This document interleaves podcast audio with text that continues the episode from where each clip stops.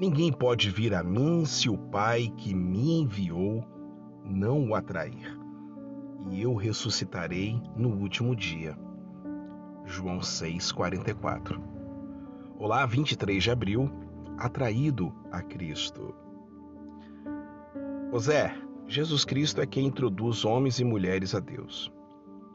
Todos aqueles a quem ele introduz ao Pai têm aversão ao pecado, desejo de serem perdoados e anseio de conhecer a Deus. Essas atitudes constituem a obra de Deus para nos atrair a Cristo. Desse modo, uma resposta à mensagem do Evangelho começa com uma mudança de atitude em relação ao pecado e a Deus. Além dessa mudança inicial de atitude, está a transformação realizada em todo cristão no instante da salvação. Cristo não morreu apenas para pagar penalidade pelo pecado, morreu para nos transformar. Abandonado pela maioria de seus seguidores, Cristo, pendurado em trevas e agonia na cruz, clamou: Meu Deus, meu Deus, por que me abandonastes? Mateus 27, 46. Aqueles foram momentos em que Jesus sentiu rejeição e hostilidade indescritíveis. Contudo, ele triunfou. Espiando o pecado e provendo em um modo de homens e mulheres serem introduzidos a Deus e transformados. Preste atenção, foi um triunfo que ele mesmo, em breve, proclamaria. 1 de Pedro 3,18. É o que eu vou falar amanhã. Então, Zé, Jesus Cristo introduz homens e mulheres a Deus você possa ter um ótimo dia. Deus te abençoe. Shalom Aleichem. Ótima semana.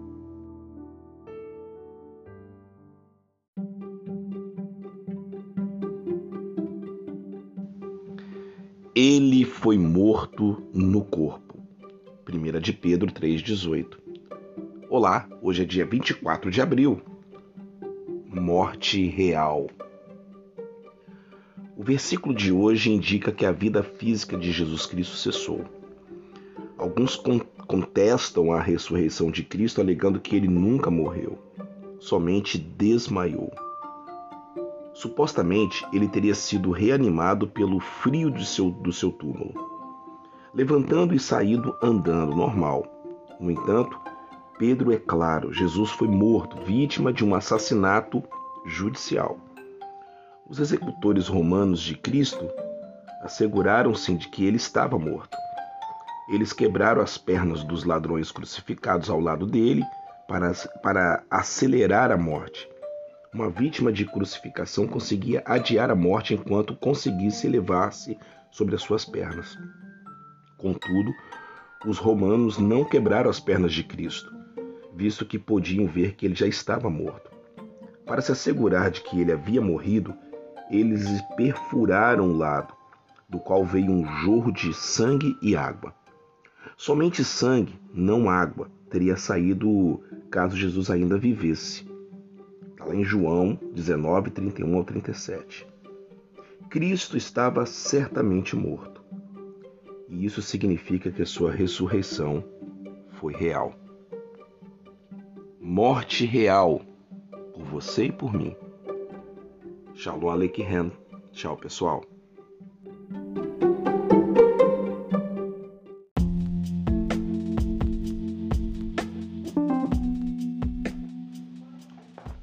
Mas vivificado no Espírito.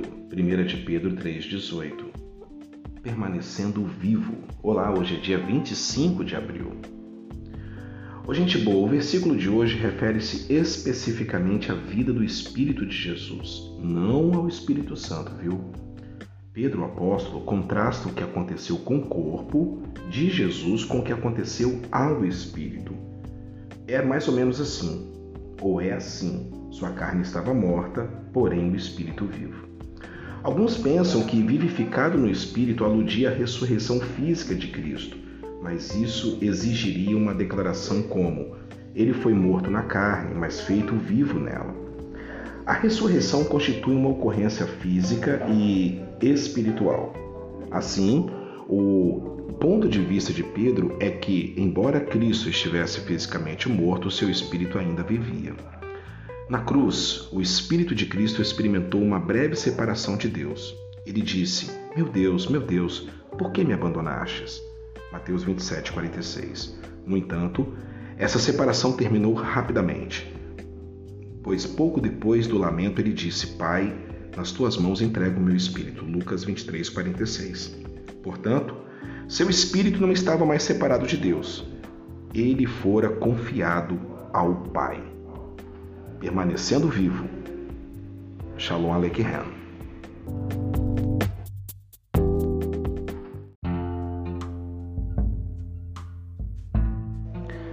Ele foi e pregou aos espíritos em prisão. 1 de Pedro 3,19. Olá, hoje é dia 26 de abril. Gente boa, vamos proclamar a vitória. Antes de sua ressurreição no domingo de manhã, Cristo saiu a pregar um sermão triunfante. O termo para pregou no versículo de hoje refere-se a proclamar ou anunciar um triunfo nos tempos antigos, um arauto precedia generais e reis em celebrações militares, anunciando a todos as vitórias conquistadas em batalha. Jesus foi fazer isso, não pregar o evangelho, não foi isso, mas anunciar seu triunfo sobre o pecado, a morte, o inferno, os demônios e, claro, Satanás. Ele não foi para ganhar almas, mas proclamar a vitória sobre o inimigo apesar do sofrimento injusto ao qual submeteram, ele pôde declarar a vitória final sobre o pecado e a morte por você e por mim. Viva Jesus! Gente boa! Tenha um ótimo dia. Shalom Aleichem.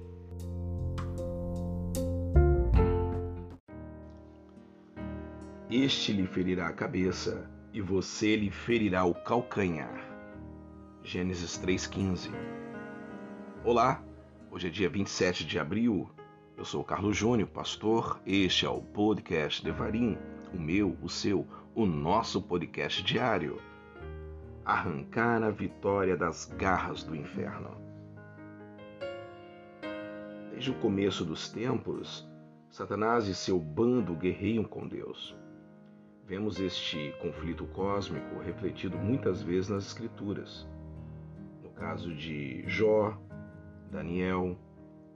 Após Satanás aparentemente triunfar quanto à queda da humanidade, Deus predisse-lhe sua destruição futura pelo Messias, que, no fim, no fim, triunfaria apesar do aparente revés.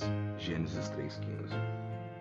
Com resultado, Satanás tentou destruir a linha messiânica, aniquilando o povo de Deus. Quando isso falhou, tentou matar o Messias infante, Mateus 2, 16, 18. Quando também não funcionou, tentou corromper o Messias. Mateus 4, do 1 ao 11. O fracasso dessa tentativa levou o inimigo a instigar grupos para matá-lo. Ele até tentou se certificar de que o Messias não conseguiria sair da tumba.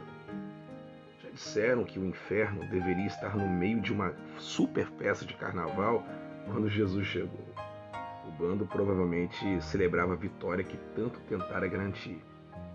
Mas não acredito nisso. Acredito que eles estavam tremendo de medo, porque Jesus arrancou a vitória das garras do inferno.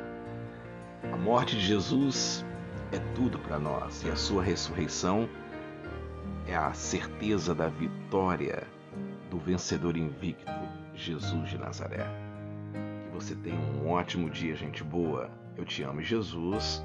Shalom Aleichem. Tchau, pessoal.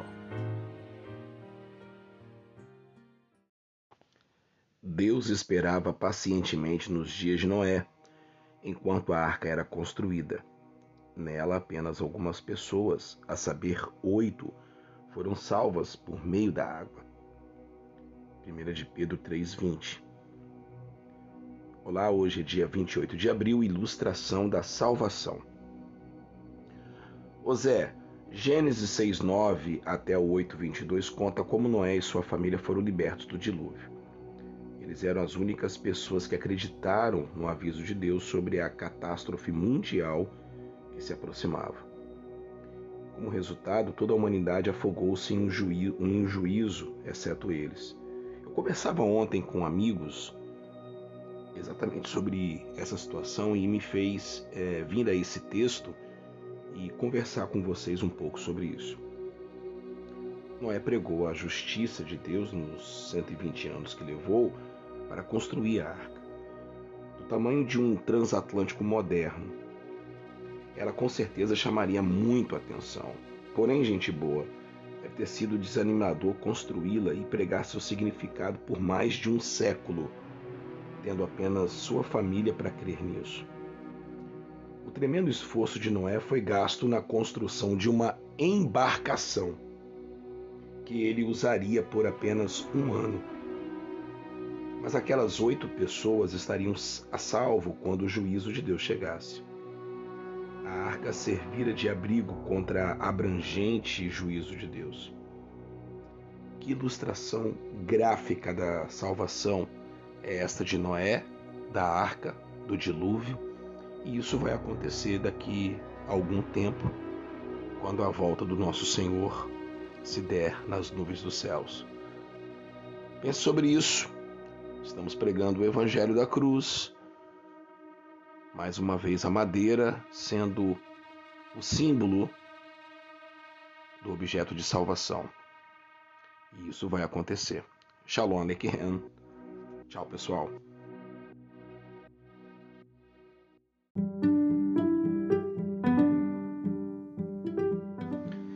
Isso é representado pelo batismo que agora também salva vocês. Não a remoção da sujeira do corpo, mas o compromisso de uma boa consciência diante de Deus, por meio da ressurreição de Jesus Cristo. 1 de Pedro 3,21 Olá, hoje é dia 29 de abril. Segurança em Cristo. Gente boa, assim como o dilúvio submergiu a todos, com exceção de uns poucos no juízo de Deus, o juízo final cairá sobre todos. Contudo, aqueles que estiverem em Jesus Cristo passarão pelo juízo com segurança. Estar em Cristo é como estar na arca.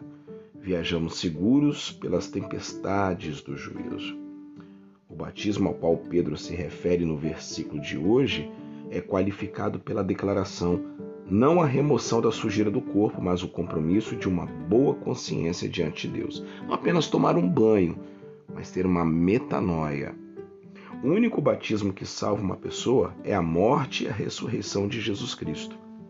Os cristãos passam pela morte e pelo sepultamento de Cristo por causa de sua união com Ele e voltam mais uma vez, uma vez mais, ao novo mundo de sua ressurreição. A arca de Noé tratava-se de uma espécie de sepultura os que estavam nela morriam para o mundo antigo ao entrarem. Quando seus tripulantes saíram, experimentaram uma espécie de ressurreição, entrando em um novo mundo. Pedro explica que isso é análogo à experiência de todo cristão. Espiritualmente, entramos em Cristo e morremos para o mundo de onde viemos. Um dia, preste atenção, seremos ressuscitados para o novo mundo e uma nova vida. Que Deus te abençoe muito neste dia. Shalom, Aleichem, Shabbat Shalom. Tchau, pessoal.